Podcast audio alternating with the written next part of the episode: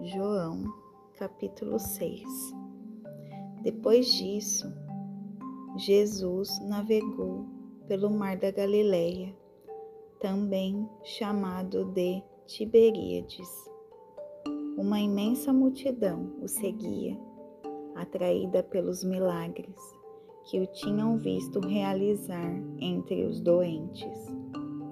Quando chegou ao outro lado, ele subiu a uma colina e sentou-se, cercado por seus discípulos. A festa da Páscoa, celebrada anualmente pelos judeus, se aproximava.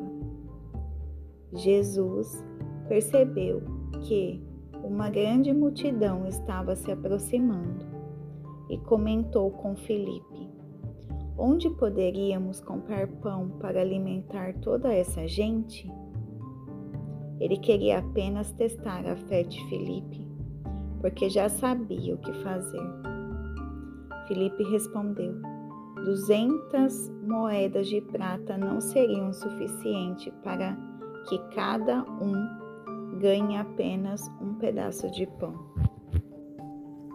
Um dos discípulos, André, irmão de Simão Pedro, disse: Há um menino aqui com cinco pedaços de pão e dois peixes. Mas para uma multidão como essa, isso é como uma gota num balde. Jesus disse: Façam o povo se assentar.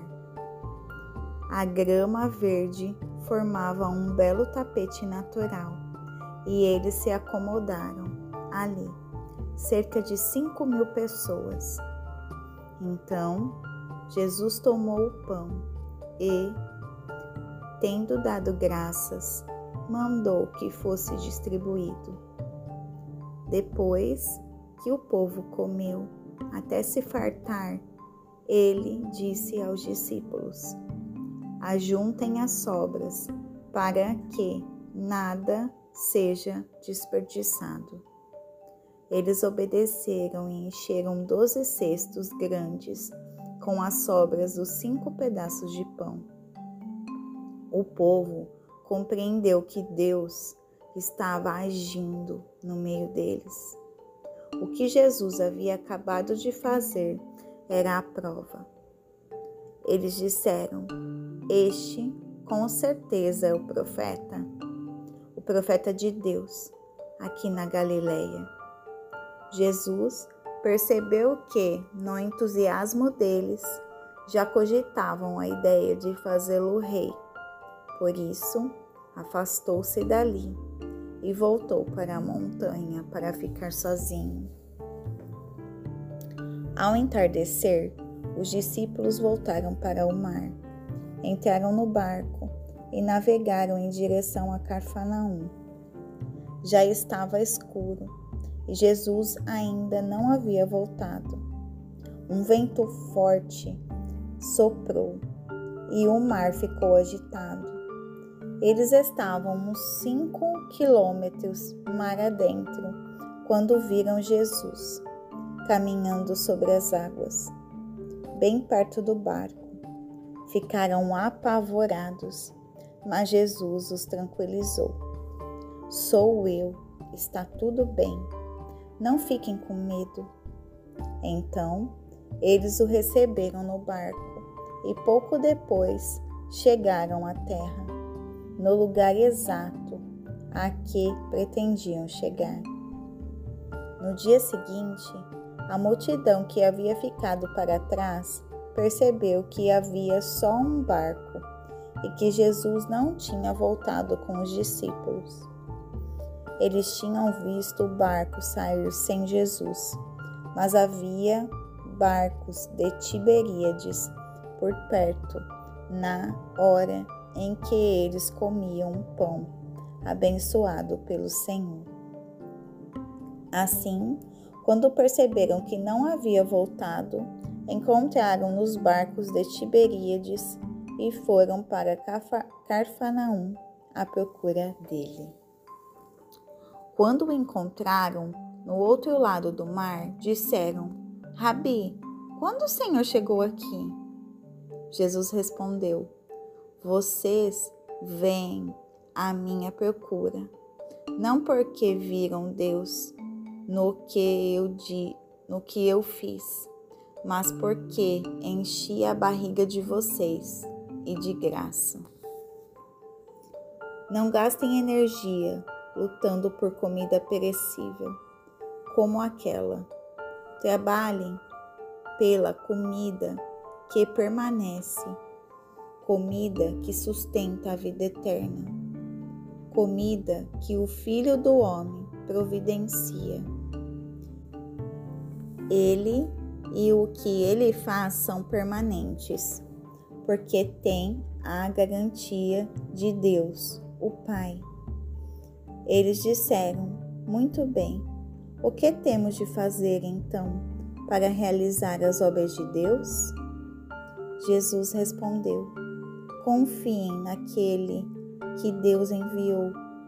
Se passarem a segui-lo, ele os envolverá na obra de Deus.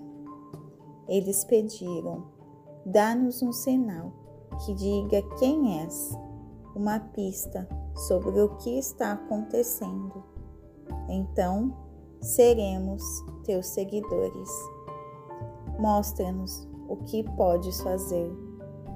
Moisés alimentou nossos antepassados com pão no deserto, e as Escrituras dizem: Ele deu a eles pão do céu para comer. Jesus respondeu: O real significado dessa passagem não é que Moisés deu pão do céu ao povo, mas que meu Pai está agora oferecendo a vocês pão do céu, o pão verdadeiro, o pão de Deus desceu do céu para dar vida ao mundo. Eles pediram, então queremos esse pão, agora e sempre. Jesus disse: Eu sou o pão da vida. Quem vem a mim não terá mais nem sede, nem fome. Digo isso com toda clareza, porque vocês, ainda que me tenham visto em ação, não acreditam em mim. Aquele que o Pai me dá virá correndo para mim.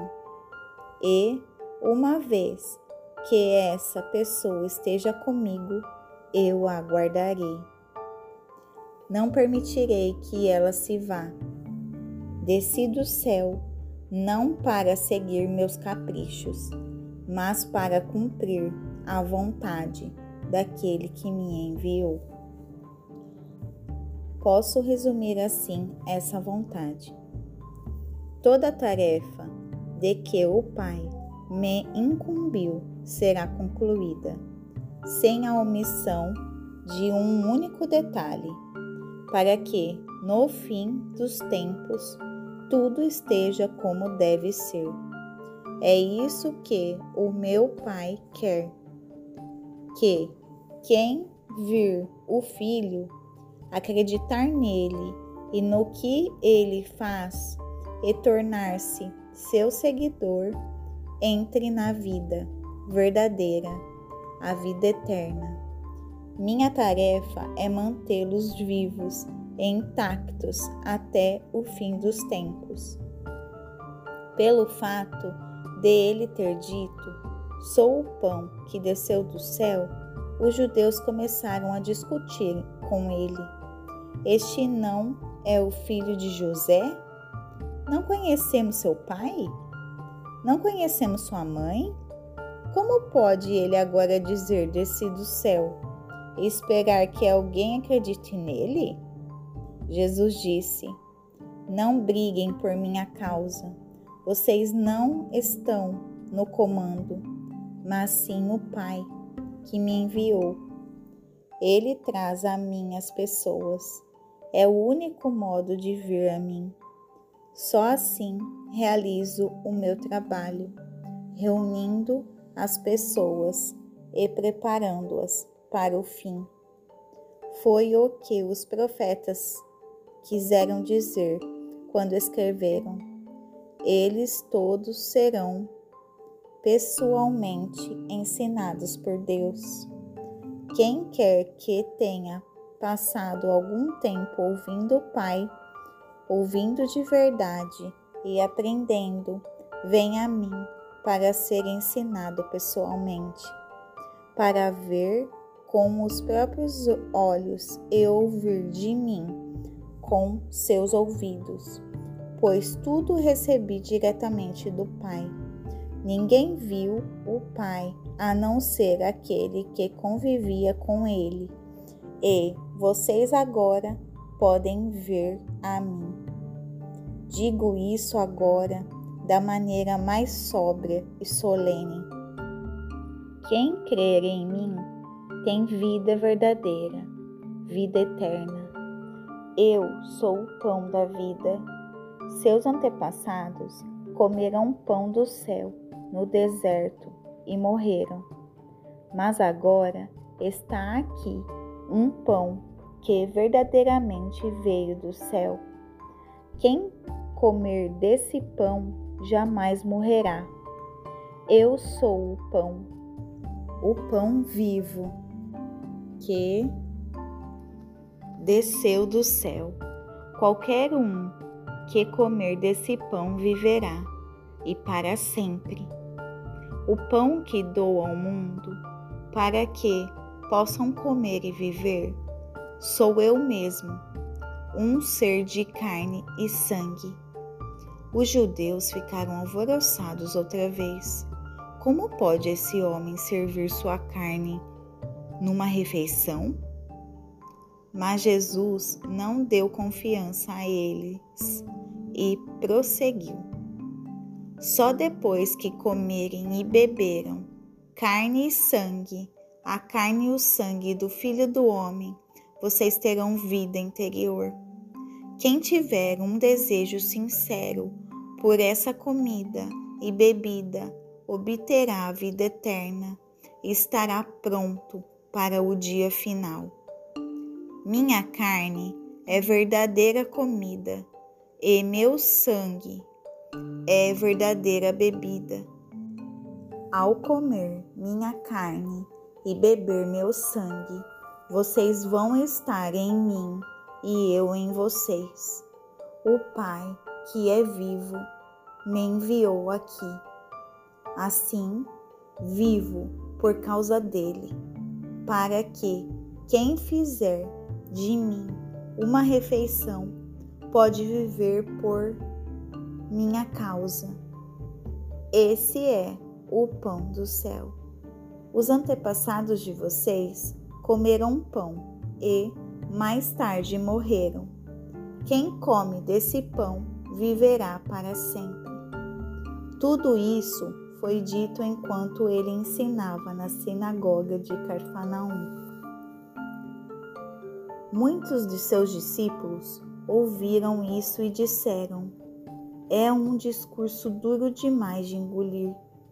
Jesus percebeu que eles estavam tendo dificuldade com o assunto e disse: Ficaram arras arrasados com o que disse? O que aconteceria se vocês vissem o Filho do Homem subindo para o lugar de onde veio? O Espírito pode criar vida. Músculos e força de vontade nada fazem acontecer. Cada palavra que lhes digo provém do Espírito e é capaz de criar vida. Mas alguns de vocês são resistentes e se recusam a ter parte nisso. Jesus sabia desde o início que alguns não iriam segui-lo de fato. Sabia também quem iria traí-lo. Ele continuou: Foi por isso que antes que eu disse a vocês que ninguém é capaz de vir a mim por conta própria. Vocês veem a mim apenas como uma dádiva do Pai. Depois disso, muitos discípulos o abandonaram. Não queriam mais nenhuma ligação com ele. Então, Jesus deu aos doze a mesma oportunidade. Vocês também querem me abandonar? Pedro respondeu: Senhor, para onde iremos? Só o Senhor tem as palavras de, de vida verdadeira, de vida eterna. Já decidimos segui-lo de fato e acreditamos que és o Santo de Deus. Jesus respondeu: Eu não escolhi vocês, os doze? Mesmo assim, um de vocês é um diabo. Ele se referiu a Judas, o filho de Simão Iscariotes. Esse homem, um dos doze, já está se preparando para traí-lo.